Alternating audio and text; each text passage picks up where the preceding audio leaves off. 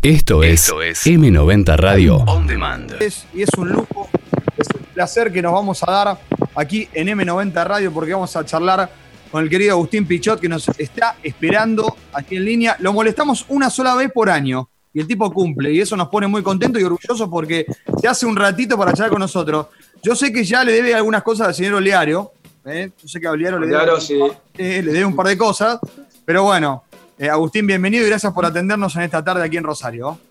Hola Juanpi, ¿cómo anda? ¿Cómo andan la gente de Rosario? Siempre, como me gustaría estar en Rosario. Siempre digo lo mismo, cuando que hablo con ustedes, como me gusta Rosario. Bueno, tengo muchos saludos, Agustín, que después te lo voy a repasar, pero eh, tengo muchos amigos. De ese, lugar por, metro cuadrado de más amigos tengo. Sí, eh, mirá, mirá qué, buen detalle, Lichi. Por ejemplo, hay uno que ya manda cosas que no sé si las voy a reproducir, que es el señor Fernando Arda del Castillo. No sé, Lichi.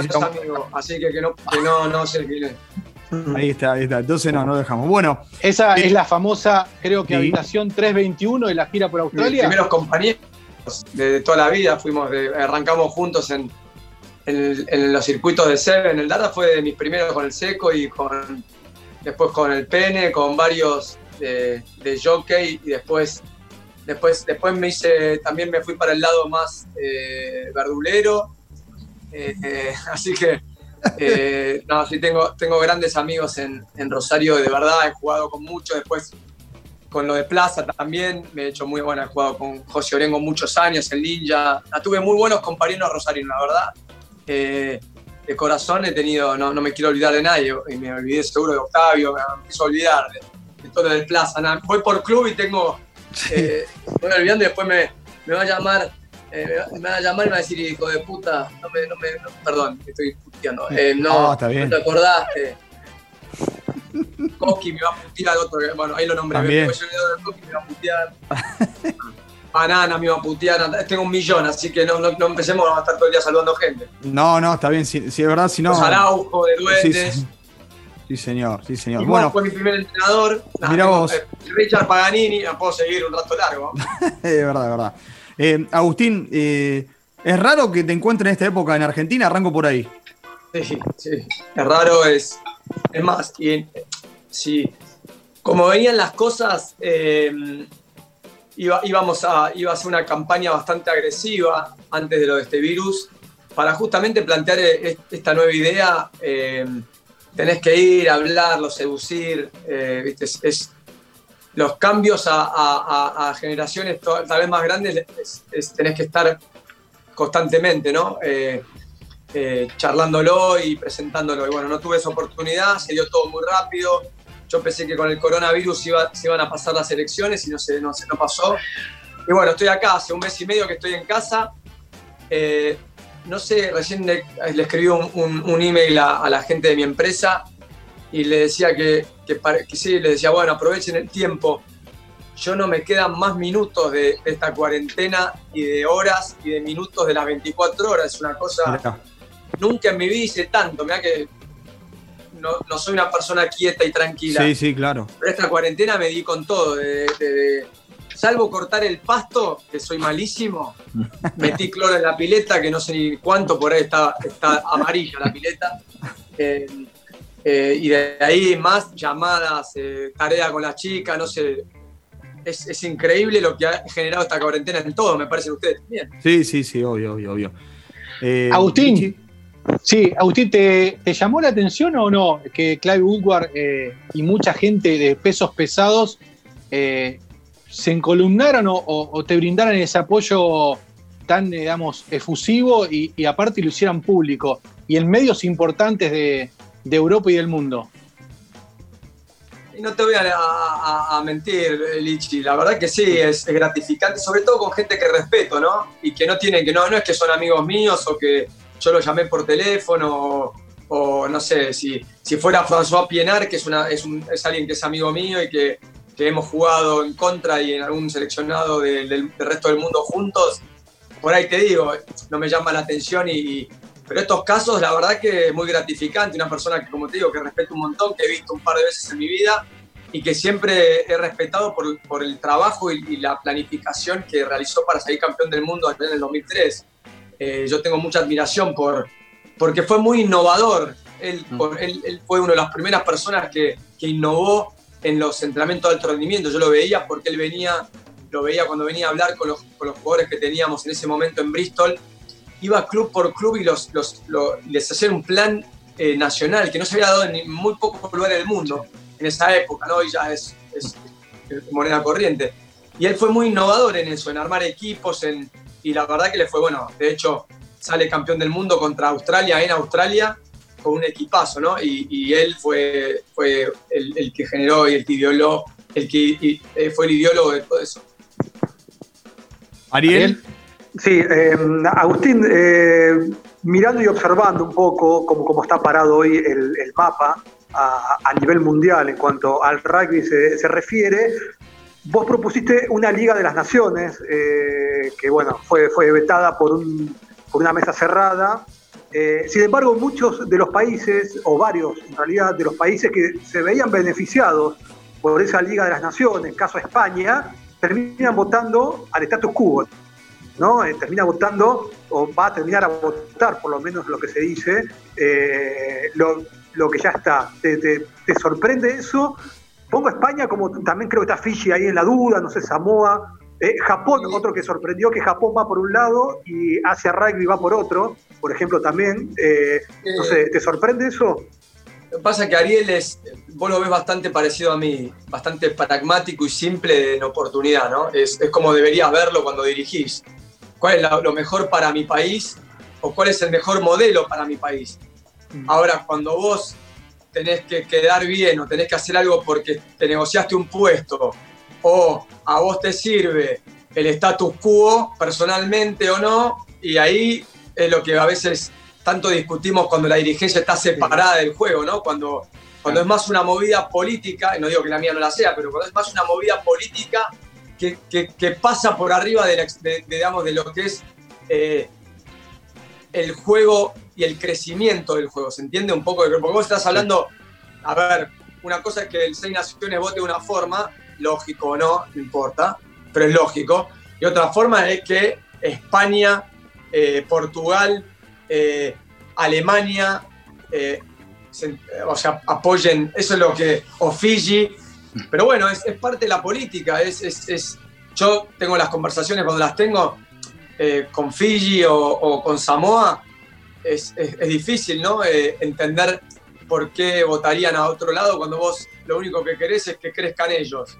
Eh, pero bueno, es parte de la política. Si, si la otra lista le ofrece crecimiento, yo estoy contento también. Si, si perdemos y después vemos que Fiji es parte del Seis Naciones, yo voy a estar feliz. Ariel, te lo digo verdad. Eh, no, no, si, si, es así, ahora, si en cuatro años Fiji está en el mismo lugar, eh, ahí ya, o sea, la decisión tomada va a haber sido la, la mala si elige camino, ¿no? Tal vez se lo cambian por un par de partidos, nada más. No lo sé, no, sé, la verdad que no. Vuelvo a lo mismo, no sé lo que hace la otra lista, ni me preocupa. Nunca voy a entrar en. en me parece Beaumont es un buen tipo, es un hombre que, que cuando me pidió fue muy cortés y yo fui con él y teníamos una gran relación. Y desgraciadamente cuando empezaron a apretar el zapato, ahí, eh, ahí como yo digo, cuando las cosas empiezan a tener diferencias filosóficas como cualquier obra de la vida, con tus socios, con tu mujer, con, con tus amigos, cuando filosóficamente empiezas a pensar distinto, te vas distanciando y te vas separando, ¿no? Eh, Agustín, en, Japón me dijiste, sí, tu intención, porque aparte se lo habías comunicado a Bomón, de, candidatearte, pero tenía que haber todo un proceso de, análisis y no solo con el núcleo de, eh, los dirigentes con los cuales vos eh, te sentás a planificar y demás, eh, sino también interno en tu familia. Toda esta cuarentena te sirvió para estar en tu casa con tu familia y a partir de ahí decidirte y lanzarte en este gran proyecto que es ser chairman o candidatearte a chairman de World Rugby. Sí, lo decís Liche y es importante. Mucha gente cree que, no freno nunca, que, que, no tengo esa paz para digamos, que, tomo las decisiones constantemente y yo eh, bajo un montón. Y, esto me vino, me vino, la verdad, me vino muy, muy bien. Primero porque hubo un momento que hoy, hoy se lo contaba a un amigo mío cuando hablaba, que, que cuando yo estoy muy, con mucho, mucho viaje o mucha toma de decisiones, conflicto para la toma de decisión, leo un montón. Me, me, abstraigo como cuando jugaba. En ese momento yo me ponía auriculares y es como que te abstraes de todo porque es tanto el ruido que tenés, el Tano que me decía una cosa, cómo jugarle a Francia, eh, ver cómo estaban los jugadores eh, de una forma, eh, el fisio que te dice, che, cuídate las piernas, el médico que te quiere destribar y su ansiedad, el Marito Larraín, o Maxi que te hace una cosa la otra, todo ese, ese ruido, ¿sí? En un momento vos, y después las 80.000 personas, ¿no? Todo, todo, ese ejercicio, yo, o sea, uno se tiene, por momentos vos tenés que abstraer para buscar claridad vos, porque si vos te metes en ese, en ese constante ruido, tenés que estar vos bien plantado. Yo siempre me abstraía para ver, poner en, digamos, en, en, perspectiva qué es lo que iba a hacer o qué es lo que iba a pasar. Bueno, acá a mí eso hoy me lo da la lectura, estar tranquilo. Y esto, los primeros momentos de la cuarentena, primero analizar qué estaba pasando en el mundo.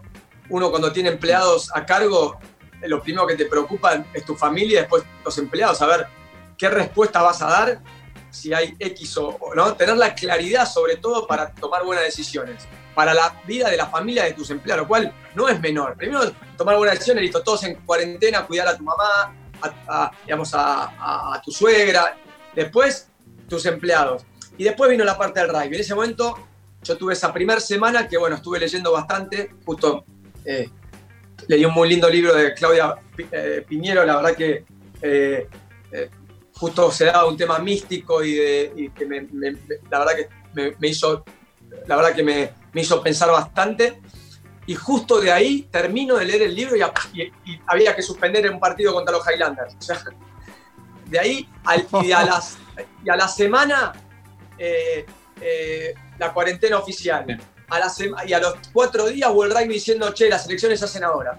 Vino una batalla hasta hoy de y, justo tuve esa semanita, le agradezco a Dios, que tuve esa semanita para que me dé la claridad necesaria para afrontar esto, que la verdad es inesperado. No solo lo de la candidatura, sino lo, de, lo de Corona, que es un tema mucho más trascendental que eh, pelear por la candidatura de World Rugby, ¿no? Eh, Agustín, las elecciones están acá a la vuelta de la esquina. Contar un poco a la gente cómo va a ser el proceso, para que conozcan que va a ser obviamente por videollamada, ¿no? Eh, ¿Ya está confirmado eso? Es el proceso, no, es, más complejo. Mm. El, a ver. Esto era así, vos para, para elegir tenés que tener una, un, lo que es un consejo, una reunión de consejo, que son esos 51 votos. Tienen que estar en un lugar presencial, eso lo dice el estatuto. Salvo una emergencia. Como hay una emergencia, esa reunión se hace el 12 de mayo Bien. en videoconferencia. Para hacer el método transparente de voto, y yo propuse mano alzada, que era lo más fácil, pero hay gente que no quería. Eh, eh, entonces se toma que el 26 de abril, digitalmente, por email, se manda a Suiza, a PwC, que es una auditora y una empresa que da la garantía de que sea transparente el proceso, se manda el mail de los 51 votos a, ese, a, esa, a esa oficina en Suiza. Esa oficina tiene 10 o 15 días para generar el 12, darte los resultados de quién ganó y quiénes son. Como son tres, son tres elecciones diferentes. Una chairman, por eso no, yo no fui con, con vicepresidente. Uno chairman o presidente. Claro. La otra vicepresidente o eh, vice chairman y la otra ah. siete miembros del Consejo Ejecutivo. O sea, son tres elecciones separadas, con votos separados.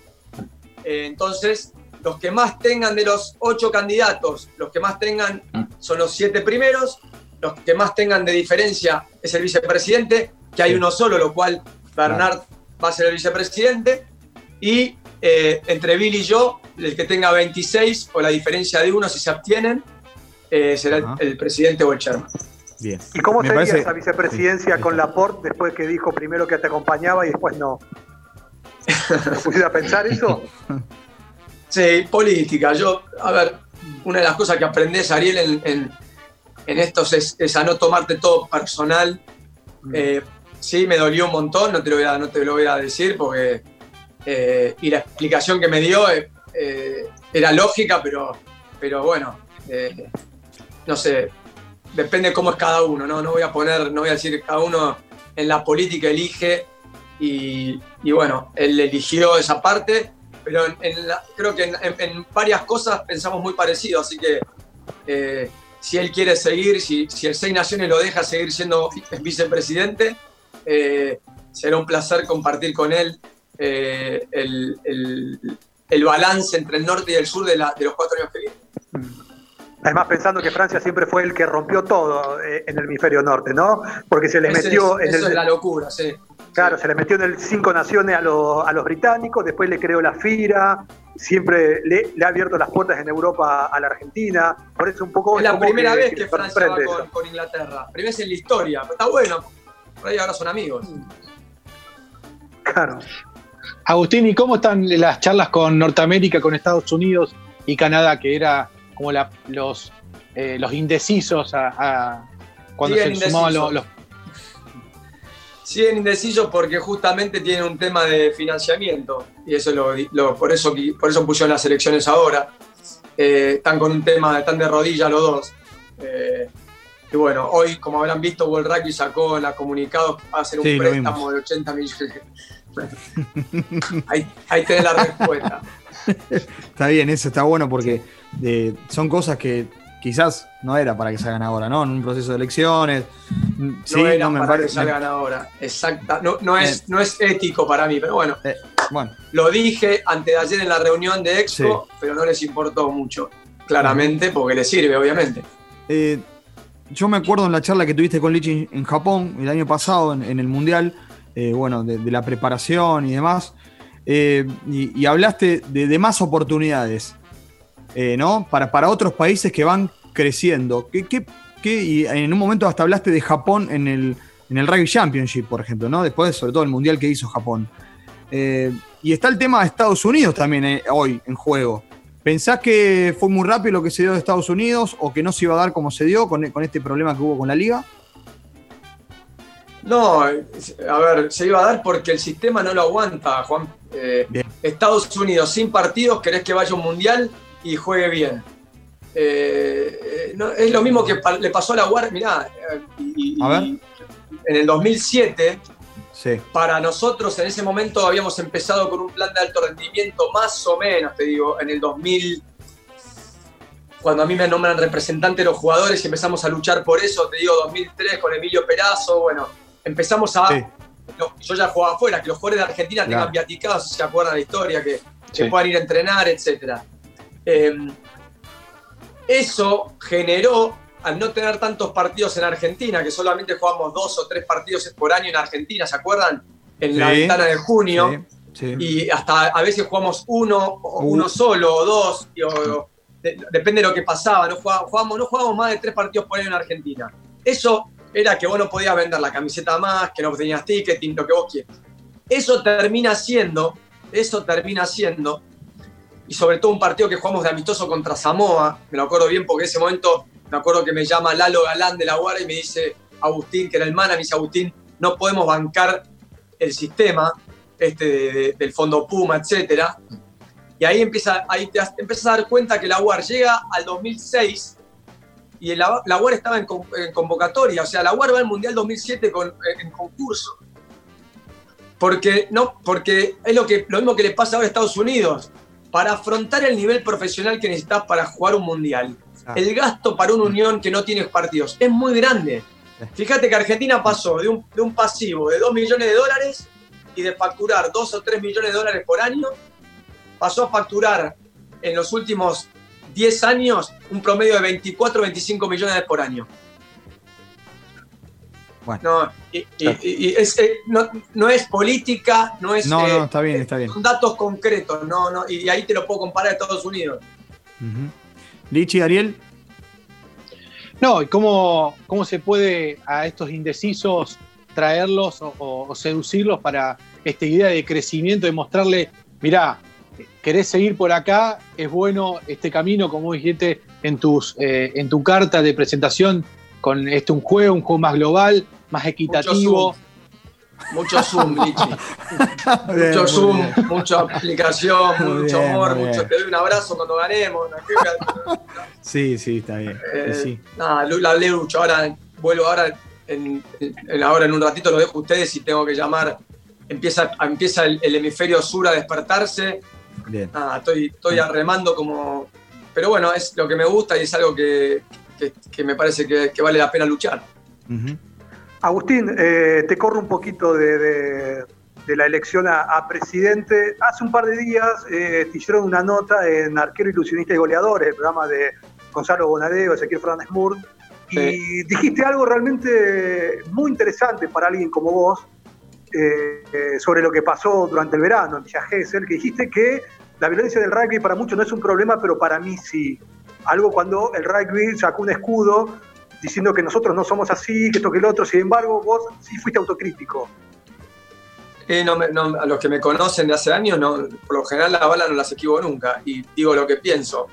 Y muchas veces me he comido cada, cada, crítica y bueno, no, lo digo con un fundamento. Eh, no lo hice antes por una cuestión de respeto, no, no eh, digamos, de respeto y por un tema de respetar los tiempos de la justicia y, y, lo que fuera. No, no, no me parecía, aparte no me parecía propio, me parece que no, y hasta ahora me cuesta hablar del tema.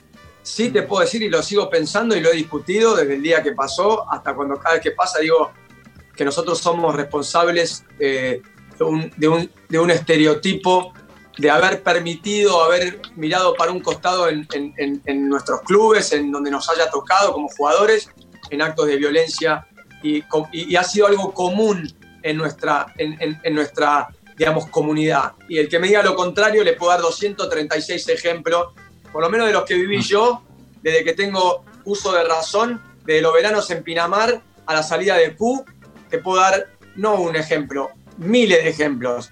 No digo que sea la violencia propia del rugby, no me voy a meter en ese mm. tema que no, es un tema que no tiene sentido la discusión. Lo que sí digo es que dentro del rugby la autocrítica tiene que estar y se está dando, por lo menos del lado que me toca a mí. Está bien, quedó claro. Eh, la última, y para agradecerte y despedirnos ya de, este tiempito que nos regalaste, supongamos que se da la chance a la presidencia. ¿Cuál es la primera medida que toma Agustín Pichot? Eh, pongo al hijo de Nero Araujo eh, que abra un bar en Dublín y, que venga con su banda a, abrir la campaña del nuevo ciclo.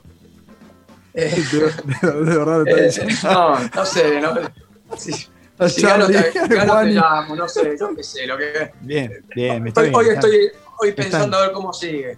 Ahí está, está bien, está bien. bueno, Carlito va a venir igual, así que. No, no, Carlito ya, ya dijo, le dijo a Lichi que va, que va. Así que ya está, así que. Eh. Vamos juntos. Ahí está, muy bien, así me gusta. Agustín, nada más, agradecerte por el tiempo, por el ratito que nos regalaste. Obviamente todo el apoyo desde acá, como siempre, porque siempre te portaste bien y, y porque sabemos que estás dejando mucho para esto y creo que te lo mereces, así que agradecerte el tiempo y lo mejor para lo que viene y mucha suerte. ¿eh?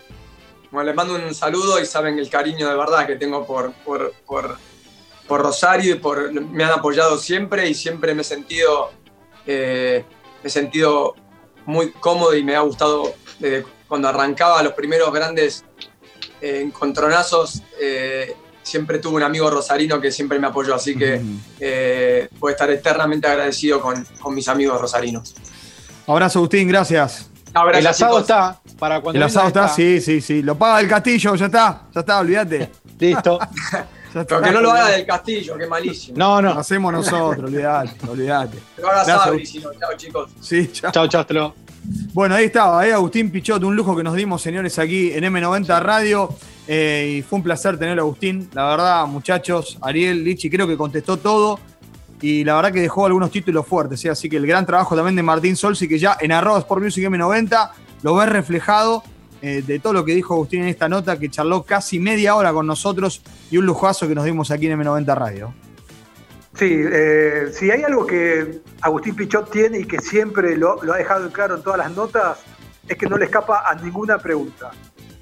Eh, responde todo y siempre, por lo menos parece, con la mayor sinceridad. Así que realmente en ese sentido, eh, me parece que es más que interesante siempre escuchar a uno de los dirigentes del deporte más importantes que tiene la región. Sí, sí, la verdad que sí, estamos de acuerdo y creo que eh, contestó todo Lichi y creo que también, bueno, lo, lo charlamos un poco en producción, que preguntar hacia dónde ir y creo que los temas se tocaron todos, ¿no? y, bueno, cuando lo tenemos, eh, lo aprovechamos y creo que fue muy jugosa y sé que mucha gente lo, aprovechó porque eh, recibió un montón de mensajes, mucha gente hizo explotar el streaming de la radio en WM90 Radio, es por lo que nos avisa el querido Emma Piumetti. Así que bueno, ya siendo las tres, nos tenemos que ir. ¿Eh? sí. no solo que responde, sino que no se pone el cassette. No, además. Claro. Dice lo que piensa y, se hace cargo de las consecuencias, porque después lo critican y, se hace cargo. Así que bueno, sí, agradecerle a, todos a los colegas eh, del litoral, a Juan y Rodríguez, a Martín Keles en Córdoba, a Esteban Chamas en Buenos Aires, eh, a, los árbitros del litoral, a José María Raiteri desde Paraná, toda la gente que lo estuvo escuchando. también bueno, la gente de M90, muchas gracias por, por la banca y también bueno, a la familia que nos está escuchando y que son los que nos banca en casa para poder seguir haciendo Sport Music. Escuchanos en vivo. Las 24 horas en m90radio.com m90radio.com y en Rosario, Argentina. por 899 M90 Radio. On Demand.